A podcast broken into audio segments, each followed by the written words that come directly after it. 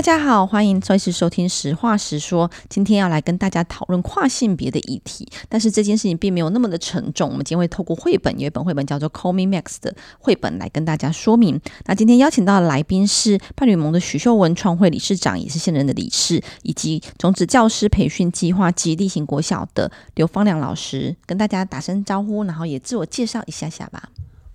呃，大家好，我是方良。那我现在是在例行国小担任英文教师，然后很开心在节目中跟大家见面。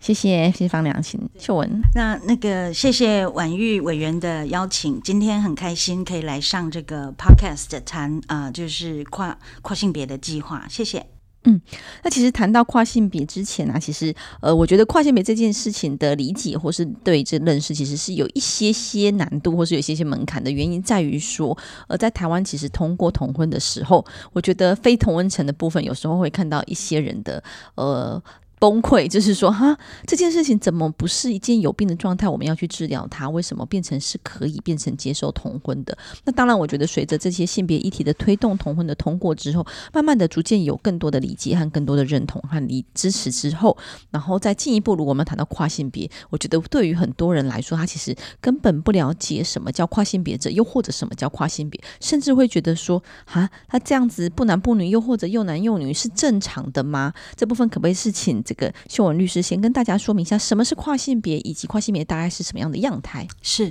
嗯、其实大部分的人会承认，就是说，譬如啊、法律是一个专业，然后医学是一个专业，但是很少的人啊、有意识到说，其实性别也是一个专业。对，那其实我们的性别知识也都是非常需要与时俱进的。跨性别其实就是性别认同的多样性的一环。那其实事实上，不论是依据美国的精神医学会，或者是世界卫生组织，哈，他们最新的这一些相关的一个研究以及最后的结论，都是认为这个其实并不是疾病，而是就是所谓的性别不一致，指的是说一个人他出生时被指定的性别。跟他自己所认同归属的那个性别是不一样的。那我们多数的人是所谓的顺性别，也就是说，医生啊，从你的性别特征判断你是男生或女生，然后你长大发展的性别认同也自认是男生或女生。那这种是所谓的顺性别的状态。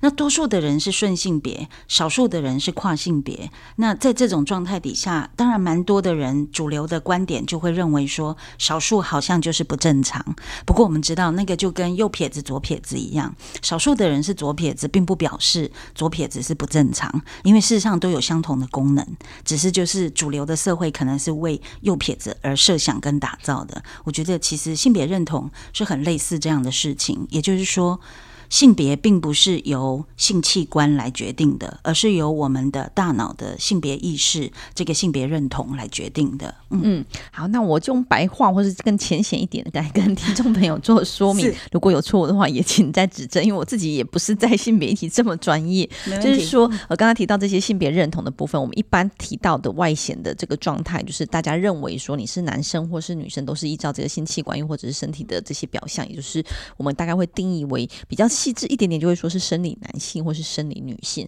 但是生理男性就是说我有这些性器官，我有阴茎，我可能不见得我自己觉得我是男生，我的心理上我会认为我是自己是女生的这样状态，所以才会说有外显的，还有自己的认同的部分，以及性别认同的部分有哪些层面上能够一起来做推进。那我觉得的确性别议题是非常的困难，以前都觉得这件事情就是二元，就是不是男生就是女生啊，有阴阴道的就是女生啊，有阴茎的就是男生啊，然后有胸部的就是女生啊，等等这样子很简单的做一个分分。分类对，那我自己觉得在这个议题上，逐渐慢慢知道说这件事情是一个学问，也是因为有开始有这样的对话，有开始有这样的沟通，并且开始了解这个议题，甚至是我们在面对同婚的议题上，身边也有同志朋友们，所以其实才开始去关心。那我觉得这就是持续让大家理解不同的呃族群以及不同的性别认同的部分，可能有很多我们都需要带努力的。那我觉得这是一个呃从了解开始的过程，因为我觉得自己啊，就是即便已经算是对性别认同比较有一点点理理解。我是不敢说很理解，有一点点理解的的族群，或是比较有点点理解的人，但是我其实还是很容易就会脱口而出说要促进两性平权啊等等的部分，其实是在脱推动的是性别平权的部分，是有多元性别的可能性的种种的不同的族群。所以，呃，我觉得，即便是我们已经很有意识或是很积极的希望去了解，但是仍然会落入我们的习惯，很容易就会谈说，哦，男生怎样，女生怎样，我是这两性应该要怎么样的这样子的窠臼。所以，我觉得像刚才提到的是，不论是同志或者是说跨性别者。对于有些人来说，其实不太容易理解，更何况是我们的孩子们。因为如果从小是被灌输的，就是只有男生、只有女生，又或者是呃这样才是正常的情况下，其实很难去推动和理解。那我那时候看到这个计划，其实也觉得非常的有趣，因为它是透过一本绘本。我们有点难想象，就是在台湾啊，就是我们当时在推动这个性平教育要入学校的时候，其实有老师面对到这样子有很大的压力。有些是支持同婚的，希望能够推动这样子同志的观念或是性别的观念，让孩子知道会面对到一些家长们的不理解。不认同，或者是学校端也会感受到一些压力，甚至同学们可能呃是很认真严肃的议题，但是会变成来开玩笑或者取笑的工具，反而是一种负向的教 教学了。那也有一些老师是非常的抗拒这些东西进到校园里面来。我如果照课本教，我就很简单的去照本宣科教该教的知识就好了。为什么我要去接触这些社会课本上可能没有特别提到，又或者是健康教育课本上没有特别提到的部分？那所以也很好奇的是，当我们在跟孩子谈的时候，我们该怎么聊？然后我们是不是首先从这个绘本的内容来跟大家说明什么是呃，什么是怎么怎么从这个 Call Me Max 来谈到跨性别，以及这个所谓的 Max 这个小孩他遇到了什么事情？请方良老师跟大家稍微做一个简单的说明。好，大家好，那我现在就很简单的跟大家分享一下 Call Me Max 这本绘本的。故事内容，那很显而易见的哈，这本书的主角他就叫 Max。那一开始的时候，他就是跟大家说，当我看到镜子里面的时候，我就是一个小男孩，然后，呃，他很希望。虽然他生出来的时候呢，他的爸爸妈妈说：“哦，it's a girl，是一个小女生。”可是呢，他心里觉得他是一个男孩，他也希望被当成男生对待。所以啊，他穿他喜欢穿爸爸的衬衫啊，打领带，然后不喜欢穿妈妈给他买的裙子，但他很喜欢穿吊带裤。那接下来呢，他就告诉我们说，他上学的第一天，他有多么的期待。他想说，在学校会遇到很多很多的困难，但他他。万万没有想到呢，他首先遇到的困难不是读书，不是写字，也不是交交朋友，而是上厕所。那这是他面临的第一个困难。好，他平常在呃跟爸爸妈妈出去的时候，跟爸爸在一起的时候就是上男厕，跟妈妈在一起的时候就是上女厕。那他在学校面临的第一个问题就是，诶，但我在学校的时候，我要选哪一间洗手间呢？他就。呃，站在这个厕所前面思考了一下子。首先，他选择了是女厕的。那他一进到女厕的时候，看到他的同学在尖叫。那这边很有趣哦。他说，他一进到女厕的时候呢，他的同学尖叫。他说：“我不是故意要吓他的，但是不知道为什么。”看到他尖叫，我有一点点开心。为什么？因为他一看到我就把我当做是男生，所以他当我看到他我进女厕，他会害怕，吓到了。诶，所以呢，我就选择去上男厕。那当我从男厕出来的时候呢，我在角落看到我的同学们开始窃窃私语。好，所以呢，Max 就做了一个决定，他决定一整天都不要喝水，不要去上厕所，不然的每一次从厕所出来，那个心理压力实在是太大了。好，这是他在学校面临的第一个问题。那不过对他来说呢，交朋友是非常容易的事情。他有两个好朋友，一个是小女生叫做 Teresa，一个小男生叫 Steven。那这个有一天他要跟这个 Teresa 去玩的时候呢，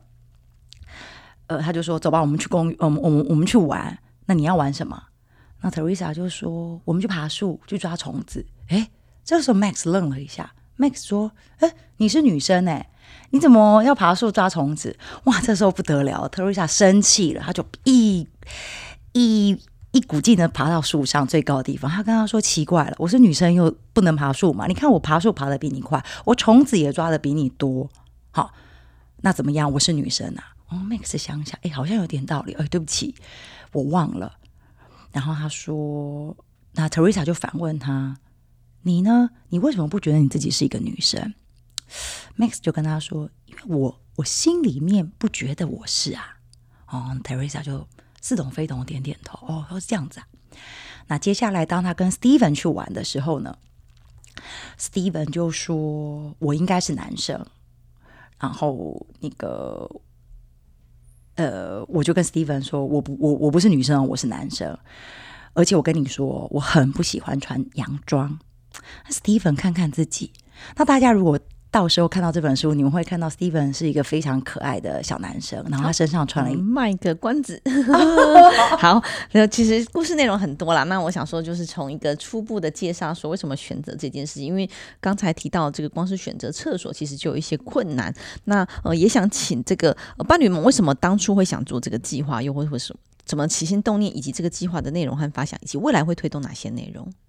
其实就很像婉玉委员刚刚一开始说的，其实就是因为社会不了解，其实蛮多的偏见或误解会导致，就是跨性别的孩子跟跨性别的其实大人，在我们的社会生活中，常常是受到非常多的可能是歧视、霸凌，或者就是很多不愉快跟尴尬的状况。那我们觉得，其实要破除这种状态，最好的做法，其实还是知识。以及就是相关的资讯，因此我们会觉得教育其实是最根本的一个做法，来让人们有机会认识什么是跨性别，然后有机会用自己的方式来接近这个议题，然后真正的产生同理心和接纳。那我自己也觉得，从二零一八年的这个反同公投的这个执行的结果，非常多第一线有志于做性别教育的老师是受到一种寒蝉效应。那我们也希望打破这个沉默螺旋，因为一个东西越不能说越禁忌，那其实代表着这里面有非常多的黑暗不会被破除。对，嗯、所以我觉得正面的去设计这个教案，就是为了打破这个沉默。嗯，最后其实在这个教案里面也获得这个国家人权博物馆的经费的补助，希望能够一起来推动这个计划。然后同时也有了三份的教案的产生，包括是这个高年呃国小高年级的英文科、国中阶段的社会课以及国中阶段的综合课这三份教材。那刚刚其实呃旧文有提到是有很多老师可能在面临这样的状况下变成一种寒蝉效应，也知道的是有一些老师很希望能够来推动，但是因为这并不是自己过去熟悉的领域，所以不知道，怎么教，对，不知道怎么教。嗯也不知道拿什么来教，或是我该怎么教。对，所以我觉得像这样的培力的过程，其实有机会吸引到大家的努，那大家的支持。那包括呃老师，其实也都直接呃方良方方方良方良老师也是在第一时间就给予支持。那想问一下，说，哎，方良老师，你那时候怎么会知道这个计划，以及你怎么会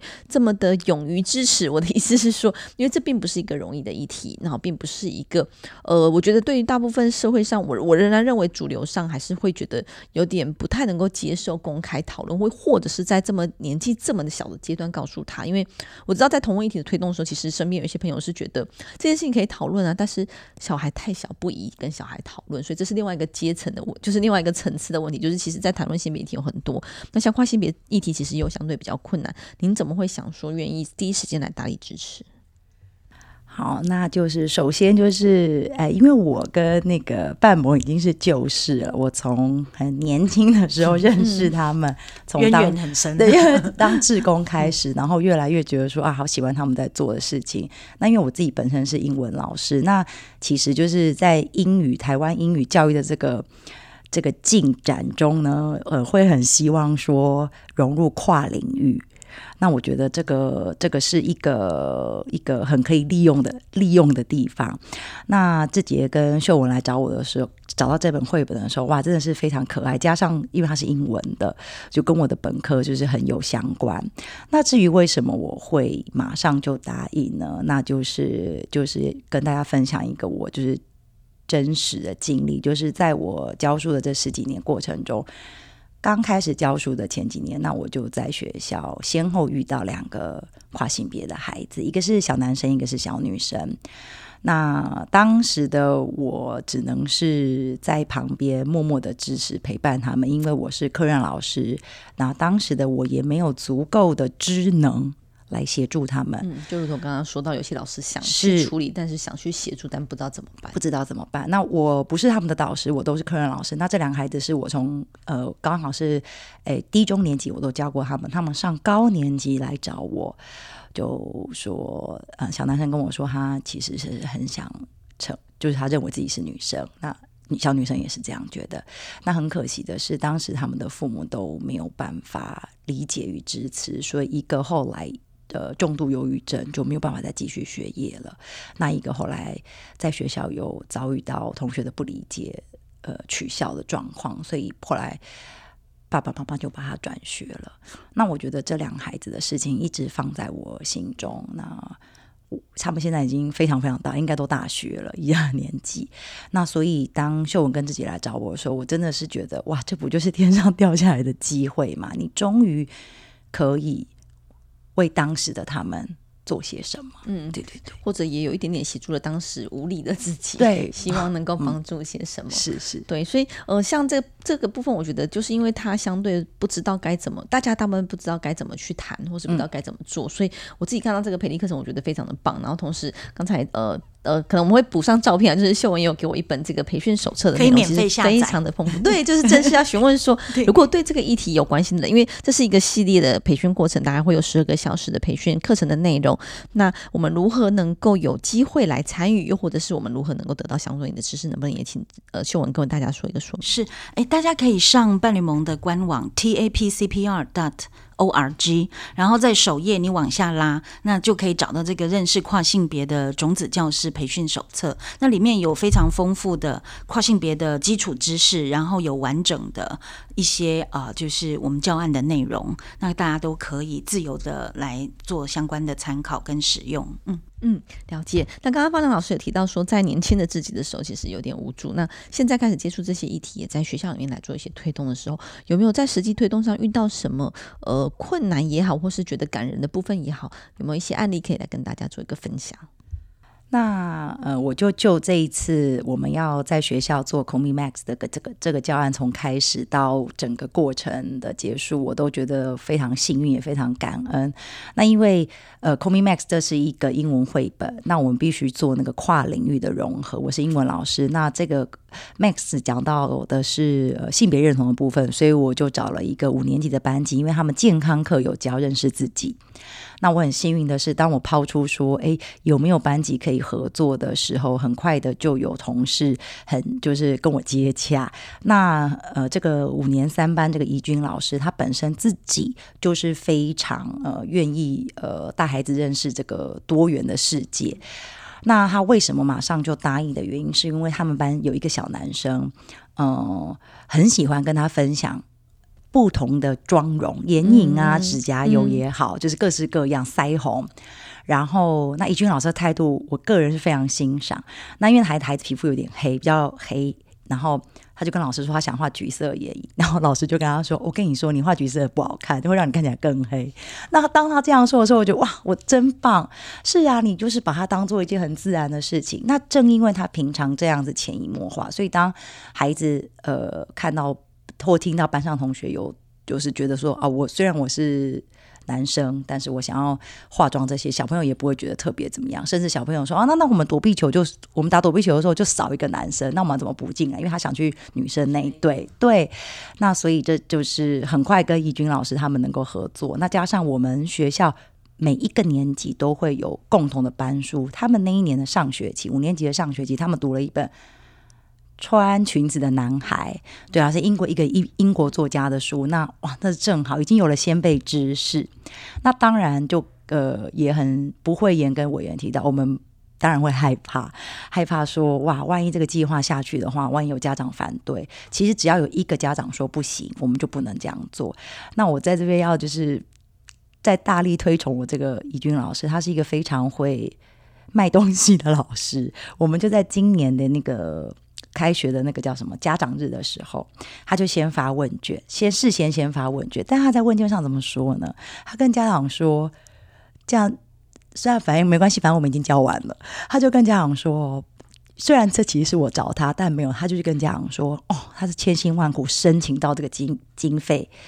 那因为其实我们事先我有跟那个作者本人联络上，哇，那作者很开心，想到哇，台湾竟然有老师愿意这样，所以我们当时还没有，因为疫情都还没有发生嘛，所以我们当时还跟作者说我们要用真人图书馆跟他连线，就听起来真的是很然后又一直不断的包装成国际教育、跨领域教育、全英语，哇，可以在从绘本里面又读到健康，还有跟外国人讲话，家长听了就觉得嗯很开心。但他也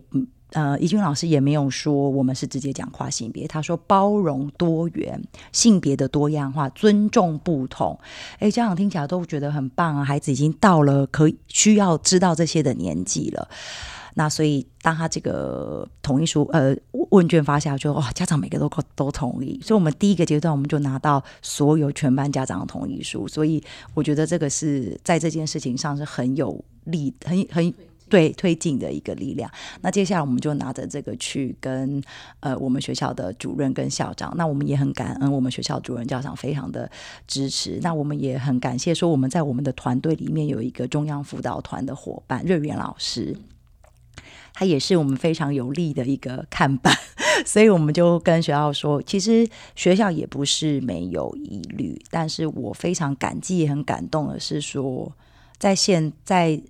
社这样的社会氛围下，即便同婚通过，但是我们不会演，其实不理解跟不接受的人还是很多。对，对，在这样的氛围下，学校其实感受到有一些些压力，可是他们愿意为了孩子跟我们一起做，我真的是非常感动这样子。所以在这样的一些助力之下，我们就很顺利的开始了我们为期四周的课程，这样子。嗯，那我其实有看到半萌这边有提供一个分享，就是说他们在试教的时候，其实有一些老师因为疫情的关系，当时是采视讯教学，就后来就被学校要求要中断，然后因为有家长的关切，然后学校端也有压力，但是这个老师其实就表示说，呃，要我中断，那我也想说没关系啊，至少我们已经起了一个头。对，我觉得其实真的是要开始透过有具体的行动，即便它不是一个成功的案例，或是一个实际上能够完整做到的事情，但是至少我们愿意开始，然后也让这个声音呈现。我觉得是一件好事，就像我觉得当年刚开始看同婚推动的过程当中，也不敢抱着期待说一定会通过的这样子的部分，然后持续来努力。但是那时候想说，好，总之就是得开始支持，然后开始让这个声音被呈现，大家才有可能开始有机会，因为看到，因为接触了，开始去思考，我到底怎么看待这件事情，我到底怎么样去面对这些人，我到底怎么样看待呃同婚是否能够通通过的这样子的决议。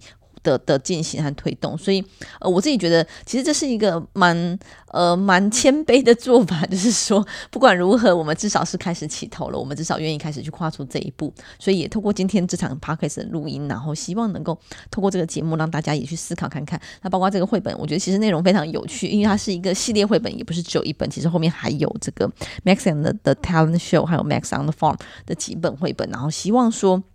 大家有机会可以去把这个绘本找来看一看，然后又或者是来上网站把这个教学手册教呃种子教师培训手册下载来了解，因为里面其实有非常多的知识，我觉得知识含含量是非常高的。不只是老师啦，我觉得家长有兴趣想多了解一些议题，或者是有时候是孩子会问你的时候，你觉得困惑该怎么办的时候，其实都很很适合来再再来翻翻这本书，因为有时候家长其实没有想到要谈，然后可能也害怕去谈的情况下，但是孩实际上在身边遇到他产生的困惑，也会回来问家长说：“那人为什么怪怪的？”或者我同学他有这样子，他有困惑，他不知道该该上什么厕所，又是同学问了什么议题的时候，其实都很适合。我们好好的来跟孩子讨论，而不是视而不见。所以我觉得至少呃，就自己舒服的方式开始逐步的来做一个接触。我们并不期待每一个人都能够立刻马上接受，或是立刻马上能够一起来做推动。但是至少是能够理解，理解之后有需要的时候能够好好来聊一聊。我觉得这就是呃，跨出迈进迈进多元的第一步。所以今天很高兴方良老师和秀文理事呃秀文理事来跟我们分享一下这个计划。那也希望有更多人愿意加入。那因为绘本的部分，我们刚才其实有保。留了一些部分，希望大家能够不要完全听到内容，然后有机会赶快去找来看一看。然后希望我们在这个多元的议题上，能够让大家更彼此互相了解。因为我对对于我来说，我觉得最终还是希望每个人都能够认识自己，而且能够成就他自己。好，今天的节目就先到这边，谢谢大家，谢谢，谢谢。谢谢。